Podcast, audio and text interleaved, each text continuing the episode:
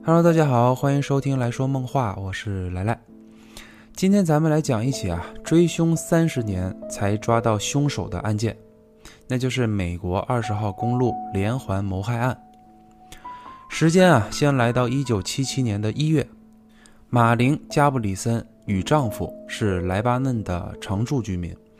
他们在刚结婚不久就生下了一个可爱的女儿。孩子出生后呢，夫妻俩也是相当幸福。可随着这个小家伙的到来，夫妻俩也是忙忙碌碌的啊，一直就这么照顾着。一晃三个月就过去了，时间来到了四月期间，丈夫呢也是心疼妻子，觉得啊刚生完孩子，哎一直这么忙着照顾，俩人啊也是好久没有出去玩了，于是就决定啊带着妻子找个能露营的地方散散心。马林当时啊也是感受到。丈夫的体贴啊，于是俩人就决定把孩子送到好朋友那里帮忙照看两天。之后，他们就叫上了一群好友，沿着二十号公路，一路就来到了距离家九十英里以外的俄勒冈州的姐妹城，在一个名为牛仔竞技场的地方扎了营。起初，俩人啊也是因为好久都没和朋友们出来玩了嘛，当天就很开心，也很兴奋。晚上呢，大家还围着篝火啊，边聊天边喝起了酒。可就在深夜期间，马玲啊就突然很想念孩子。慢慢的呢，她在与朋友们交谈中，就也就显得心不在焉了。思前想后啊，马玲最终还是按耐不住对孩子的想念啊，于是啊，她就跟丈夫说：“说我想回去了，我我想回去看看孩子。”可是当时由于已经很晚了，加上两个人都喝了很多的酒，丈夫呢担心路上会有危险，并且也表示自己现在这个状态根本没办法开车啊。于是呢，他就劝马林，就说：“咱们过了今晚，明天一早，咱俩就赶回去看孩子。”可那个时候不像现在，还能打个视频电话什么的，他们身上没有手机，也联系不到朋友那边。马林心中就一直在想。他就觉得你说我把这孩子交给别人照看，你万一照看不好了可怎么办？所以啊，回家的念头也就越来越深了，以至于夫妻俩当时还为这个事情起了争执。最后，马玲啊是不顾丈夫的劝阻啊，而且呢也是在这个气头上，于是她就决定独自一人前往二十号公路啊，想去找那个顺风车。他们当时这个营地啊，距离二十号公路很近。啊，所以没一会儿，马林就来到了公路旁。此时他正对着公路上来往的车辆啊，就示意着想要搭车的时候，这个时候就有一个陌生人就靠近了他，并说自己也是一名露营者，而此时自己正好也想回家啊，并且还说自己的朋友约翰·阿克罗伊德就在二十号公路上等着自己呢，并且还询问马林想要去哪里。那当得知马林要去莱巴嫩的时候，他又说：“哎呀，这不巧了吗？我朋友啊就住在莱巴嫩不远的斯维特霍姆啊，你要跟我们走的话，我正好让我朋友送你一程。”他就这么说。当时马林啊也是想都没想就接受了这个邀请。可等马林上车后，就有点后悔了，因为约翰的车是一辆卡车啊，只有两个位置。所以此时，马林是坐在两个男人中间，感觉十分拥挤。又过了一会儿呢，开头那个陌生人就到地方下车了，而此时马林的心中却想的是：哎呀，他可算走了，我可以坐在这个副驾上，不用那么拥挤了。一路上啊，他看这个约翰呢，一直不怎么说话，再加上自己刚刚喝了那么多酒，所以很快呢，他就在这个副驾上睡着了。又过了不知多久，马林是终于醒来了。可是此时他看到，已经不在二十号公路上了，而是来到了一条两边都是茂密森林的小路上。而更恐怖的是，此时约翰正抱着他的双腿，想把他从这个副驾上给拖出来。这会儿，约翰啊也是注意到马林是已经醒了，并且啊立即就捂住他的嘴，威胁他不许叫。紧接着就把这个马林拖进了森林，侵犯了他。事情发生后，这个约翰呢，当时就一直在这个原地喃喃自语，啊，嘴里面就一直说着说啊，我该怎么处理他这样的话。那此时啊，马林也是感受到自己可能会有生命危险，于是呢，就一直恳求约翰能送他回家，并且还装作对这个约翰产生了好感，啊，还说啊，说那个，你看你把我送回家，没准以后咱们还能见面。当时约翰这么一听，觉得马林对自己应该构不成威胁，还真就把马林带上车，哎，再次又回到了二十号公路上。那在车上的时候，马林也一直处在这个紧张的这个状态啊，因为他不明确这个约翰此时到底是怎么想的。于是啊，他又表现出对这个约翰有好感。果然，这个约翰慢慢就放松了警惕。就在卡车来到莱巴嫩城区的时候，马林还试图管这个约翰要了电话，而且就跟他说说：“你看咱距离这么近，没准以后咱还能多联系呢。”约翰当时看到马林这个态度啊，就彻底放下防备了。之后呢，还把他送到了指定的这个地点。马林当时在下车的时候，他都没有着急走啊，他还停留在原地，就目送这个约翰驾车离去。可就当约翰的卡车离开后，马林就像疯了一样冲进了家门，而此时他回到的并不是自己的家啊，而是他婆婆的家。他当时想的就是，反正能早点下车就行，所以呢，他就说了一个最近的这么一个地址啊，就是他婆婆家。那当婆婆开门的时候，就看到了衣衫不整的马林啊，而且还表现得非常的惊恐。可就在没来得及问到底发生了什么事儿的时候，就看到这个马林就大喊，就说：“赶快报警！”当莱巴嫩警局接到电话后，啊，也是火速就赶到了现场，并且也是在第一时间就把那个约翰·阿克罗伊德给逮捕了。可令人出乎意料的是啊，当时这个约翰却说，他并没有对马林进行侵犯，而是马林在车上一直在不断的勾引他。并且他们之间的事儿都是两情相悦的事儿，说的内容完全就与马林报案时候说的相反。而此时面对这种情况，警方呢就采用了测谎仪，可结果啊却让众人大吃一惊，那就是约翰的测谎竟然通过了，而马林的测谎却没能通过。所以这起案件的最终结果就是约翰·阿克洛伊德无罪释放。那时间啊，继续来到一九七八年的十二月二十三日，也就是马林被侵犯案件发生后的一年半。这一天，三十五岁的凯伊特纳啊，与她的丈夫还有随行的几个朋友，就一块儿来到了二十号公路沿线上的一个名为“垂钓圣地”谢尔曼营地啊，来度假游玩。凯伊夫妇啊，是来自这个俄勒冈州的尤金市。在他们刚来到这个地方的时候啊，他们就被这个风景深深的吸引住了，尤其是这个凯伊，再加上他是一个常年的马拉松爱好者，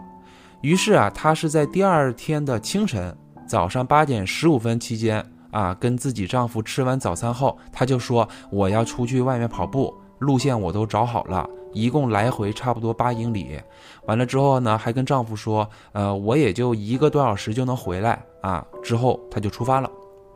可直到早上十点多的时候，丈夫还是没能等到爱人回来，她就开始着急了，于是就叫着朋友们一块儿沿着这个路线开始寻找。可是找了几个小时，还是没有发现凯伊的踪影，于是啊，他就紧急就报了警。等警方接到报案后。就召集了几十名警力啊，就开始针对谢尔曼营地周边进行了地毯式搜索，可结果却一无所获。然而，随着警方的走访，凯伊的失踪消息啊，也就从这个营地就传开了。时间一晃，凯伊已经失踪了有两个多月。警方这边啊，是终于收到了一条非常关键的线索。这是一位高速公路维修人员啊，名为托马斯的一个人提供的。他联系警方就说啊，十二月二十四号清晨八点多的时候，确实他有看到一个女性往南边跑去，而当时没过多久，他就看到他另一个同事啊，就开着这个卡车也往这个南边走去，所以他觉得，呃，他这个同事当时应该是也有看到那个跑步的女性。那在收到这条线索之后，那警方当时也是相当开心的，因为总算是有线索了嘛。于是啊，便询问，就说：“托马斯先生，非常感谢你能提供这么有用的线索，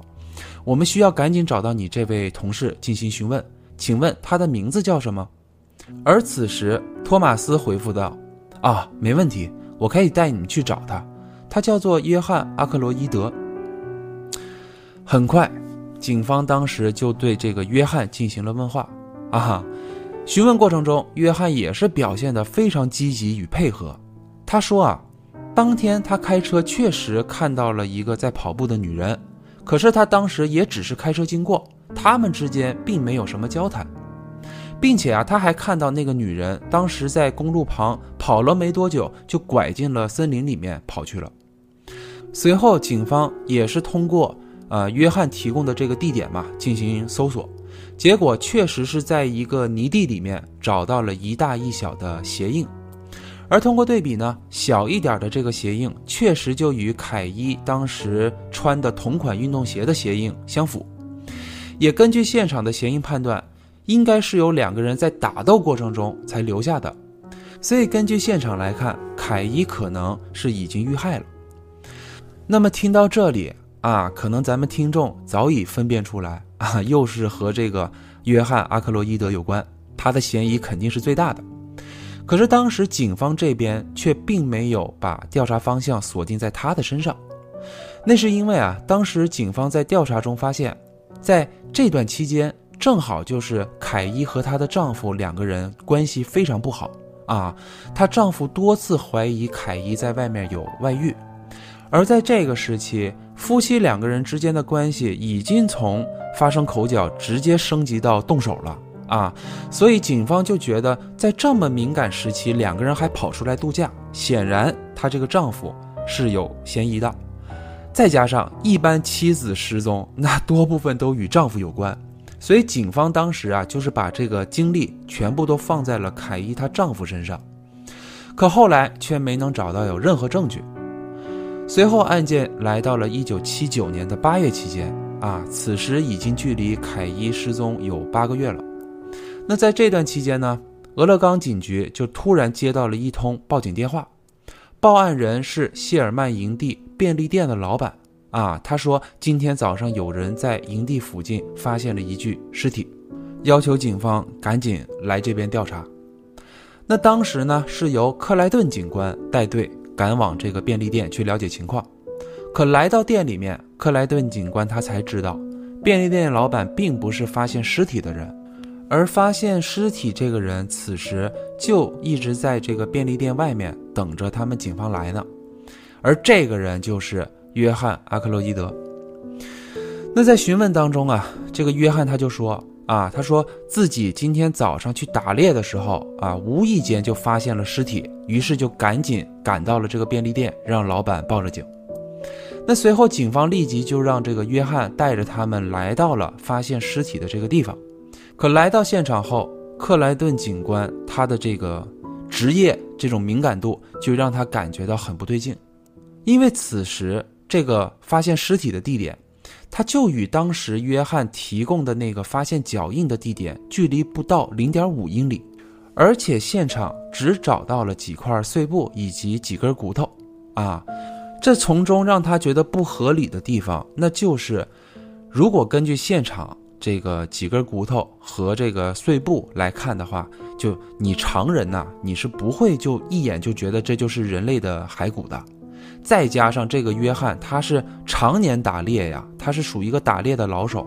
平时在森林里面经常都能看到一些碎骨头，这都是很正常的事儿。那怎么这一次约翰他却这么肯定这就是人类的骸骨呢？那结合这些分析，约翰的嫌疑肯定是离不开的。可在此之前呢，克莱顿警官并没有打草惊蛇啊，他们先是将重点放在了这个搜寻上。那经过了一周时间的搜索，警方是除了又找到了更多的骸骨之外，还找到了凯伊失踪当天穿的这个运动服，以及一只坏掉的手表，而手表上的时间就停在了十二月二十四号早上的九点二十七分，也从这块可以判定，凯伊当天在刚出发，只过了一个多小时就遇害了。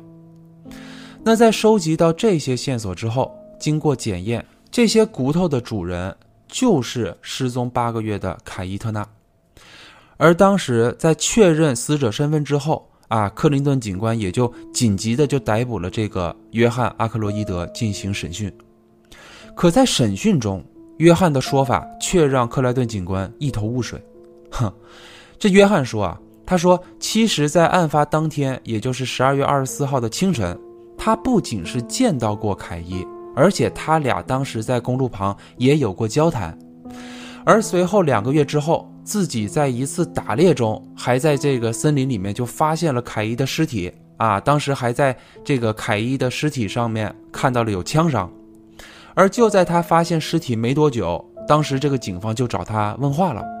可那会儿他没有敢说出实情的原因，就是因为自己和这个死者有过接触，并且还发现了尸体，那这怎么看自己都脱不了关系。所以当警方第一次找他问话的时候，他撒了谎。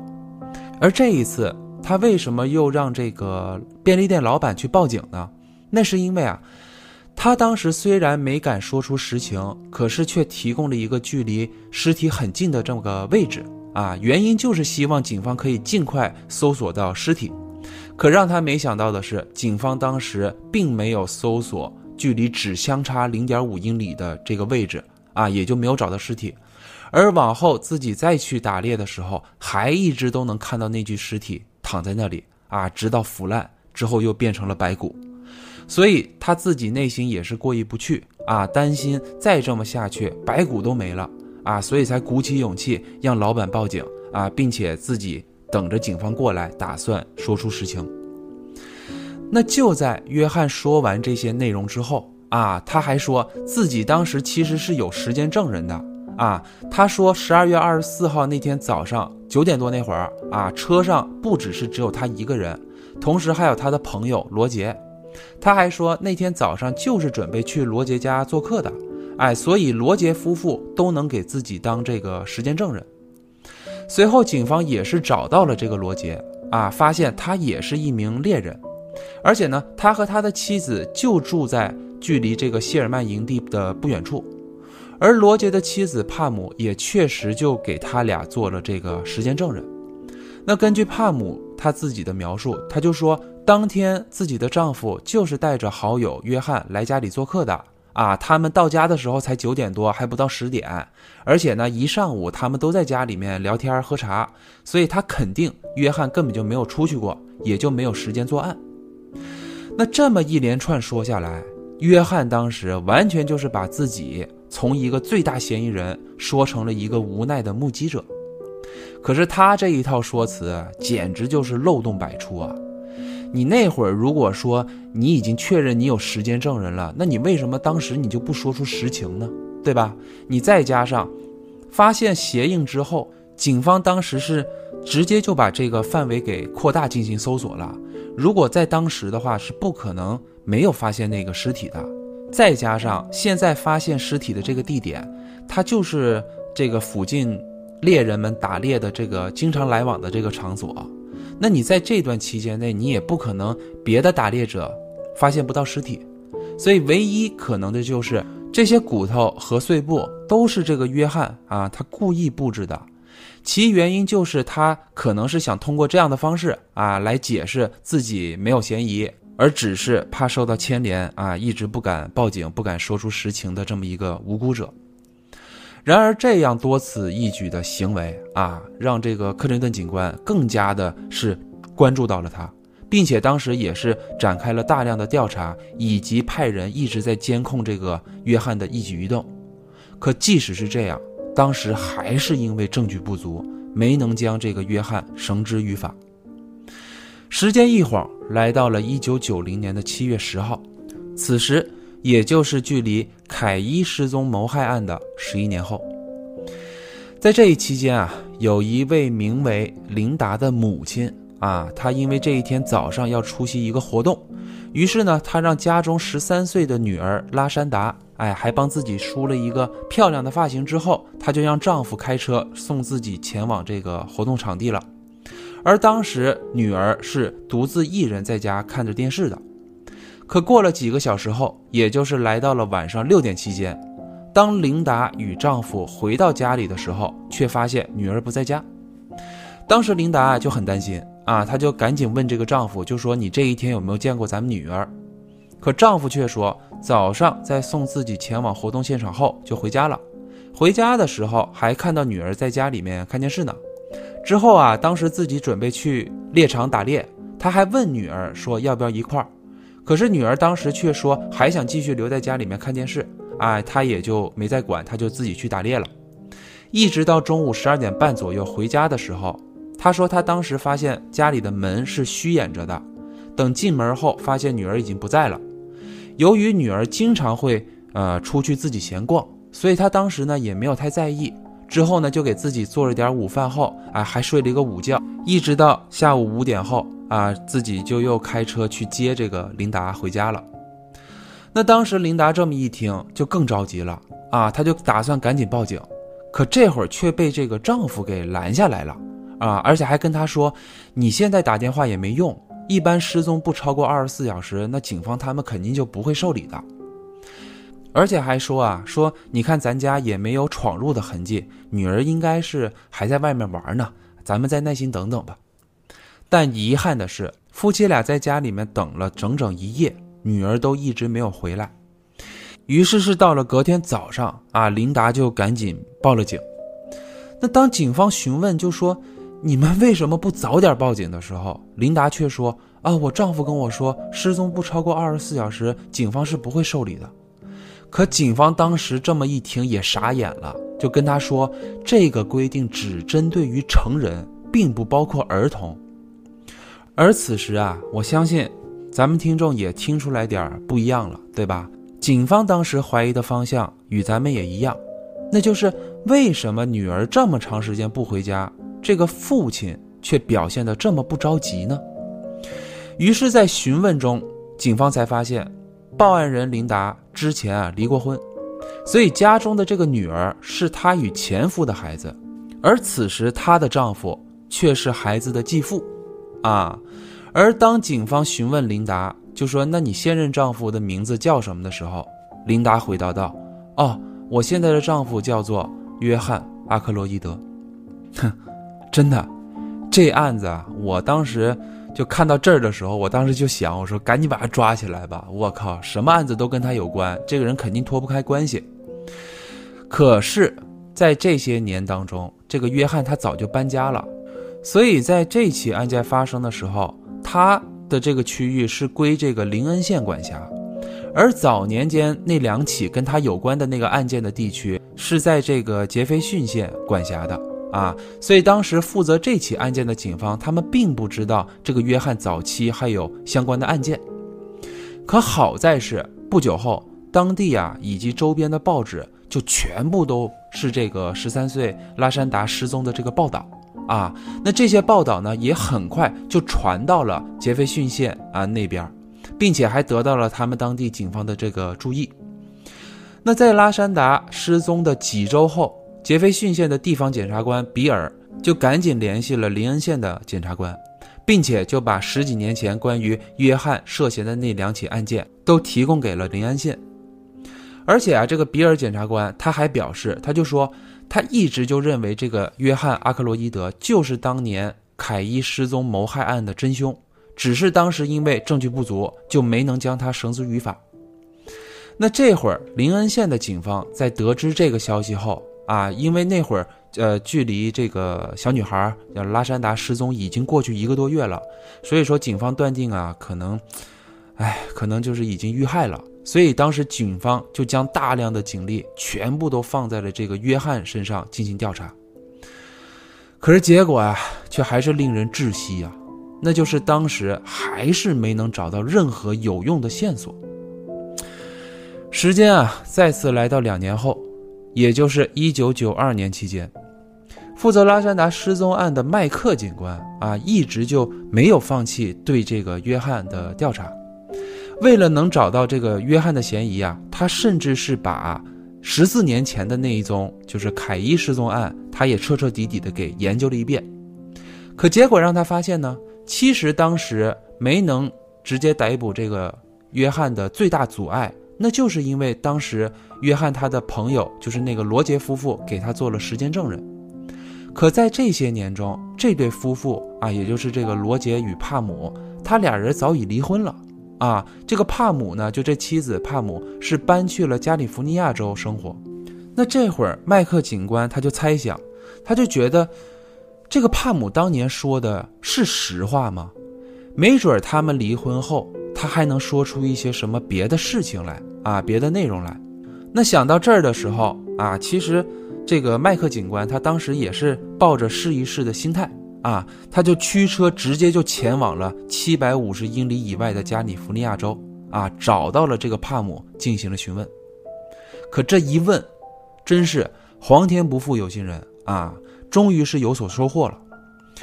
帕姆说啊，当年他确实是对警方撒谎了。他说，一九七八年十二月二十四号早上，他的前夫罗杰就与这个。好友约翰出去打猎了，他俩是一直到十二月二十五号才回来的，而且当时他这个前夫还威胁自己，就告诉他说：“你必须得给我俩做时间证人，并且还跟他说，那个凯伊就是他俩侵犯后杀害的。”啊，他还警告这个妻子，就说：“你如果不给我们作证的话，那我们会像对待那个凯伊那样在对待你。”所以当时这个帕姆他是因为害怕才对这个警方撒了谎。那当麦克警官听到这一切之后，就激动的就说：“我们现在就准备对这个罗杰与约翰进行起诉，请问你是否愿意出庭作证？”那当帕姆听到这之后，也是毫不犹豫的就给出了肯定的回答，啊，就说我愿意。于是麦克警官。就紧急联络了林恩县与这个杰弗逊县两地的警方汇报进展。当大家都知道这个消息后，那也是兴奋不已的啊！紧接着就紧锣密鼓地开展了起诉的准备工作。然而，没想到的是，就在对这个罗杰与约翰的起诉程序还没走完的时候，又发生了一起案件。在一九九二年五月三号这天。梅丽莎带着她的好闺蜜希拉，还有自己的家人，一起在这个贝弗利海滩啊，就这个公园这块野营。那当天两个人是在这个营地玩了一上午，之后呢就觉得没意思了，于是这俩人就在晚上的时候各自联系了自己的这个男友，想让呢男友过来接他们就回去。可是当时两个人都被各自的男友给拒绝了。可即便如此。当时这俩人还是打算离开这个营地，于是他们就决定去这个公路上面去搭这个顺风车。可接下来的结局，想必大家也都知道了，那就是两个人在当天的深夜就失踪了。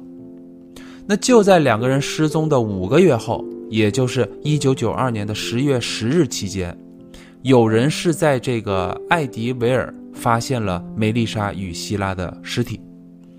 那随着当时调查的深入，警方发现这起案件又是与这个约翰·阿克洛伊德有关，因为当时这两个姑娘她们是沿着这个二十号公路准备搭车的，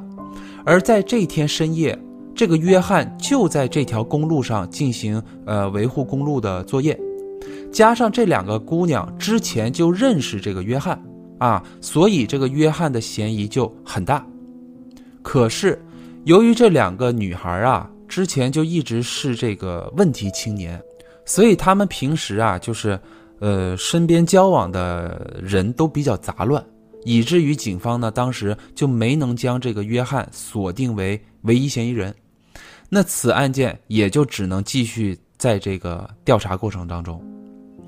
那时间来到一九九二年的十二月六日，警方这边的起诉流程是终于都走完了。也终于是在这一天，将这个罗杰与约翰因谋害凯伊特纳的这个罪名，将他们进行逮捕了。那又过了一年，也就是一九九三年的十二月期间，是对他们的这个案件进行了庭审。